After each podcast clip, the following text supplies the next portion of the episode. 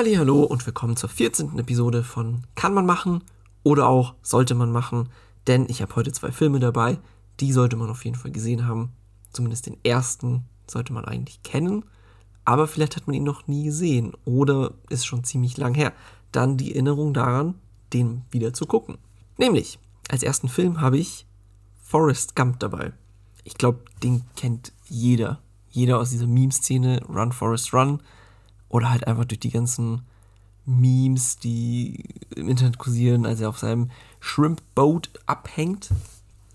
Darum ist es eher so ein bisschen schwärmen davon, weil ich ihn zuletzt wieder gesehen habe und mir dachte, eigentlich so ein geiler Film. Forrest Gump ist von 1994 und geht 142 Minuten, also schon ein bisschen länger, aber irgendwie wird er trotzdem nicht langweilig, weil ja in diesem ganzen Film ganz viele einzelne Geschichten erzählt werden von ihm oder Erlebnisse gezeigt werden.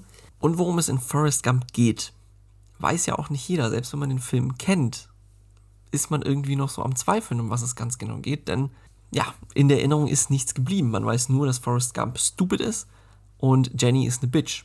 Das merkt man sich so, ja, für die Ewigkeit. Aber in Forrest geht es eben um Forrest Gump, der ein bisschen retardiert ist in seinem Kopf, dezent hängen geblieben, ein bisschen stupid und auf den Kopf gefallen. Aber nicht nur seelisch geht es ihm nicht gut, sondern auch seine Beine machen nicht ganz mit. Zumindest anfangs. Und dann, irgendwann, entdeckt er so richtig das Laufen für sich und läuft eigentlich nur noch. Er geht nicht mehr, er läuft, er rennt. Das ist seine Leidenschaft plötzlich. Und daraus entwickeln sich eigentlich ganz viele dieser Stories, dass er in die Army kommt, dass er Ping-Pong-Spieler wird. Übrigens meine Lieblingssequenz des ganzen Films, dass er Ping-Pong spielt. Lernt er nämlich in der Army und wird dann einfach ins amerikanische Team mitgenommen. Und dass er plötzlich Shrimp Boat Besitzer ist und seinen alten Kumpel, den Leutnant, was auch immer, trifft und der für ihn arbeitet. Interessant. Sind nur Bruchstücke, die ich hier aufzähle, aber es sind Teile der ganzen Geschichte. Und Teil der Geschichte ist auch eben Jenny, seine Big Love, aber weil er so stupid ist und ein Simp, erkennt er einfach nicht, dass sie, ja, einfach, dass sie es einfach nicht wert ist.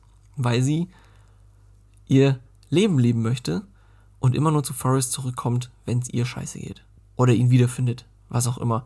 Also ich habe die Theorie, Forrest Gump würde ihr OnlyFans kaufen, egal was ihm erzählt.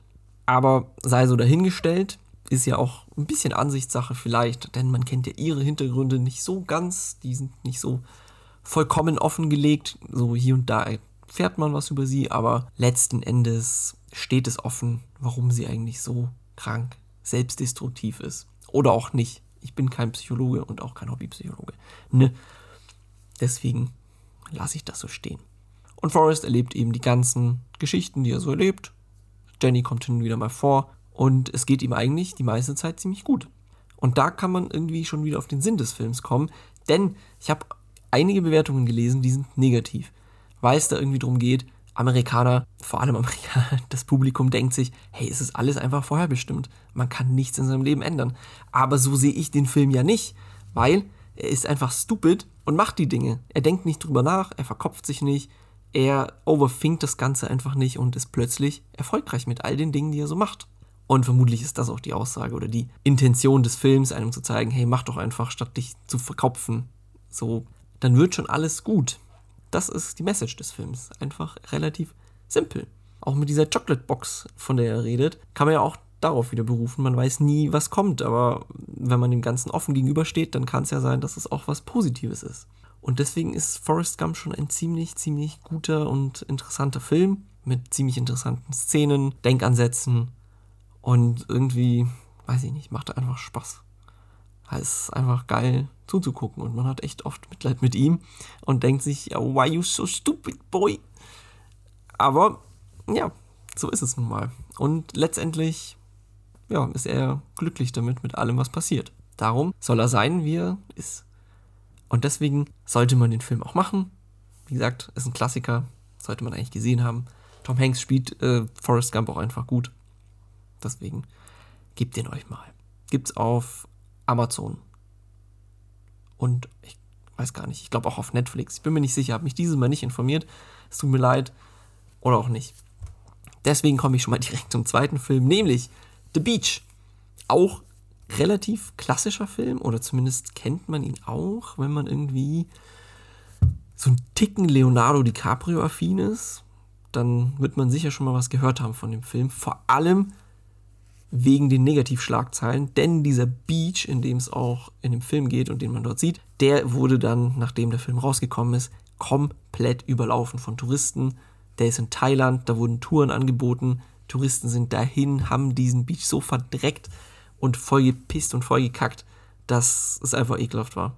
Da sind, glaube ich, äh, Arten ausgestorben, einfach nur wegen dem giftigen Urin von diesen Touristen. Ist echt schlimm, muss ich sagen. Aber irgendwie, wenn man den Film feiert und die Kulisse eben sehen möchte, dann denkt sich halt jeder, aber ich bin so besonders und ich gehe dahin und ich hinterlasse keinen Müll. Aber dann macht man es doch. Und ja, irgendwie ist es nachvollziehbar, andererseits ist es aber auch wieder schwierig. War aber auch um 2000 rum, also deswegen hat man sich noch nicht so viel Gedanken drüber gemacht. The Beach ist 2000 rausgekommen und geht 119 Minuten lang. Auch wieder so ein bisschen lange. Aber mein Gott, ist trotzdem ein interessanter Film. Und auch irgendwie, ich sag jetzt mal wieder mal was anderes, auch wenn er von 2000 ist. Aber wer hat die Filme denn noch irgendwie im Blick? Vor allem, wenn man irgendwie nicht großartig viel Filme guckt, dann, ja, übersieht man solche Sachen, die schon mal waren. Und The Beach, wie schon gesagt, Leonardo DiCaprio spielt mit. Er ist ein kleiner Nomade, der sich denkt nach dem Abschluss, hey, full on gehe ich nach Thailand und reise da richtig rum. Und diese Insel Koh Phamui und Tatui und alles mögliche reist er da ab als Backpacker. Und trifft in so einem Hotel so einen komischen Typen, so einen richtigen Weirdo, der ihm von einer Insel erzählt, von einem Beach. Und am Ende hat er auch eine Karte zu diesem Beach und denkt sich, hey, ich geh da mal hin und schau es mir an, weil davon hat er geträumt, von Freiheit und so einem Shit. Also er ist so ein richtiger, typischer Backpacker. Philosophiert über irgendwelche Sachen, denkt darüber nach und erzählt irgendeinen Bullshit und ja, ist da halt in Thailand. So wie Tausende oder Hunderttausend andere auch, die sich denken, that's my special life. I'm so special and so edgy. Ja, das ist so Leonardo DiCaprios Charakter in dem Film. so ein bisschen. Auf jeden Fall findet er den Beach logischerweise, wenn es auch darum geht. Und auf diesem Beach lebt eine kleine Geheimgesellschaft, schon fast sektenähnlich, die aber gar nicht will, dass man ja über diesen Beach erfährt. Und die auch so ein paar echt eklige Dinge dafür tun, dass das nicht passiert. Und die auch so einige eklige Dinge eingehen würden, um andere daran zu hindern, auf diesen Beach zu kommen. Und das sieht man auch in dem Film. Das spiegelt irgendwie so ein bisschen die Gesellschaft wider, wenn man so über diesen toxischen Gemeinschaftssinn nachdenkt, dass Leute auch für die in Anführungszeichen eigenen Leute so ganz schlimme Sachen machen würden. Und ja, sieht man ganz, ganz schlimm in so einer Szene, da gibt es einen Vorfall und dann entscheidet die Gemeinde aus den Augen, aus dem Sinn. Ne? Und ja, muss man sich geben, um zu erfahren, worüber ich rede. Oder allgemein einfach, dieser Film ist einfach sehenswert wegen den ganzen Vibes. Der ist halt man denkt sich, boah, ey, geil, so ein Strand und die chillen und die haben so eine Gemeinschaft und die spielen ständig irgendeine Kacke. Und es ist einfach Freiheit. Einfach faulenzen, einfach nicht mehr arbeiten müssen, einfach, keine Ahnung, die smoken den ganzen Tag Weed. Also, ja, die machen einfach, machen einfach. Ja, mehr ist es nicht. Die leben ihr Leben quasi. Und ja, so wie es mit dem Beach dann ausgeht, da muss man sich selbst von überzeugen. Würde ich aber auf jeden Fall so raten, dass man diesen Film auch machen sollte. Weil der ist halt wirklich gut und eventuell denkt man dann auch im Nachhinein noch ein bisschen drüber nach.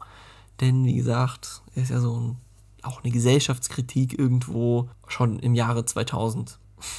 Okay, das hat eigentlich gar keinen Sinn.